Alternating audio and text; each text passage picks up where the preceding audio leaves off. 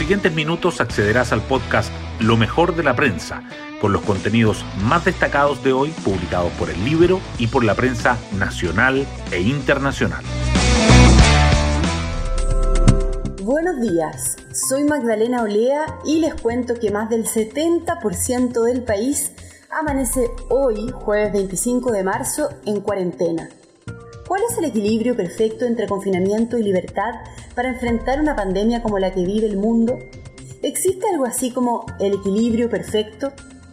Ayer Angela Merkel echó pie atrás a una decisión suya de aplicar una cuarentena extrema en Alemania y pidió perdón por eso. Las disculpas andan a la orden del día aquí y en otros lugares. ¿Y qué hacer con las elecciones de abril en Chile? ¿Cambiarlas? y pedir perdón después si la medida genera efectos deplorables o no cambiarlas y hacer lo mismo si las cosas salen mal. Como sea, toca tomar decisiones y afrontar las consecuencias. Las portadas del día. La pandemia sigue ocupando los titulares principales, aunque mezclada con el año electoral. El Mercurio destaca que la carrera entre los presidenciables por las propuestas de ayuda se toma la campaña y genera disputas, y también que el lunes 29 de marzo será el día clave en que el Ministerio de Salud evaluará si se realizan o no los comicios de abril.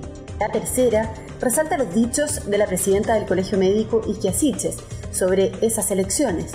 Si la situación sanitaria sigue igual, se recomendará posponer, dice. Y el Libero subraya la campaña en cuarentena y sin Facebook. La mitad de los candidatos a la constituyente no tienen opción de pagar un avisaje en la red. Sobre la situación sanitaria como tal, la tercera abre con las camas UCI al límite. 14 hospitales y clínicas de la Rentana no cumplen la meta de ampliación de cupos. El Mercurio informa que cerca de la mitad de las personas fallecidas por COVID-19 en la segunda ola han muerto sin ser hospitalizadas.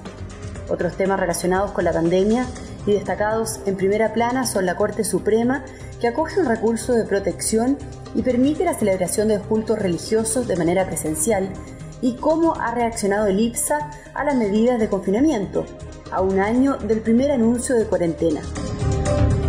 También resaltan la aprobación en la Cámara de Diputados de la idea de legislar un nuevo royalty a la minería. El Mercurio dice que la medida tuvo el respaldo de 12 diputados oficialistas y la tercera agrega que el gobierno hizo reserva de constitucionalidad y destacan el recorte de la clasificación de riesgo de Chile por parte de SIP. El Mercurio subraya que se debió al deterioro de las finanzas públicas y el diario financiero que se produjo en medio del debate por el financiamiento de las medidas sociales. Temas del Libero. Hoy el Libero nos cuenta de la gente del régimen cubano que acusan en España de incitar a las protestas violentas y que estaba en Chile a mediados de marzo. Esta Emily Avendaño nos cuenta. El diario ABC de España develó una red auspiciada por el gobierno de Cuba para apoyar a separatistas vascos y catalanes. Esto a través de una intensa labor de activismo político e infiltración en la izquierda española, la ultraizquierda y muy especialmente en los grupos violentos independentistas. Uno de los hombres a cargo de esta tarea, de acuerdo con ABC, es Armando Guerra Funcasta, quien resulta ser el primer secretario de la Embajada de Cuba en Chile. Fuentes consultadas por el Libero describen a este funcionario como un viejo oficial de la inteligencia cubana, mientras que en España aseguran que es el verdadero hombre fuerte de La Habana en ese país. Hace una semana, Guerra Funcasta participó en actividades propias de la delegación cubana en Chile. Desde ABC dicen que esto no es raro, ya que haciendo uso de un pasaporte diplomático, el funcionario tendría muchísima libertad de movimiento, incluso en pandemia. Pueden leer el reportaje en www.ellibero.cl. Hoy destacamos de la prensa.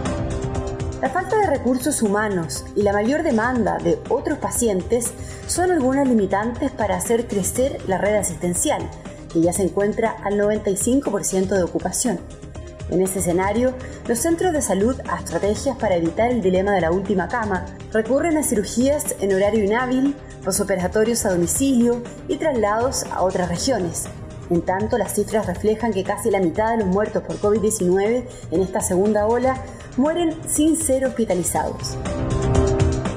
Salud fija el 29 de marzo como el día clave para discutir con intensidad sobre las elecciones de abril. El ministro de Salud Enrique París y la presidenta del Colegio Médico Isquia Siches participaron en una sesión especial del Senado sobre el manejo de la pandemia.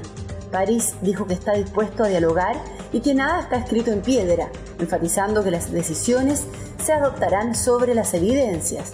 Siches propuso una alerta a la ciudadanía y anticipó que lo más probable es que si la situación sigue igual, la recomendación sea posponer.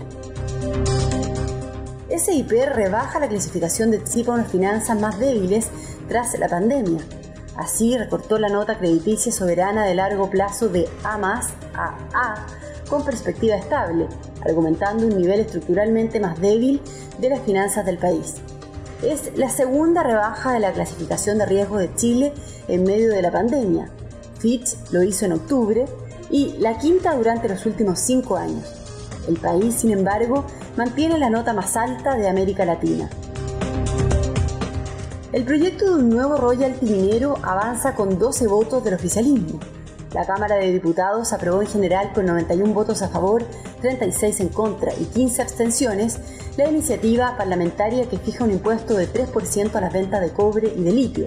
El gobierno, sin embargo, hizo reserva de constitucionalidad debido a que la creación de tributos es facultad exclusiva del Ejecutivo, según la Carta Magna. El proyecto volverá a la Comisión de Minería y Energía para la discusión en particular. Y nos vamos con el postre del día. La editora de Tiempo Libre, Pía Orellana, nos trae un imperdible para este fin de semana.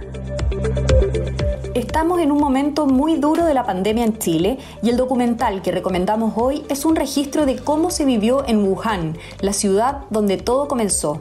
La película fue hecha por el reconocido artista chino Ai Weiwei, el mismo que estuvo en nuestro país hace unos años con una exposición en Corpartes. Serán tres días de exhibición gratuita partiendo hoy jueves a las 20 horas. Estará disponible subtitulada al español hasta el domingo 28, previa inscripción en corpartesdigital.cl. Bueno, yo me despido, espero que tengan un muy buen día jueves y nos volvemos a encontrar mañana.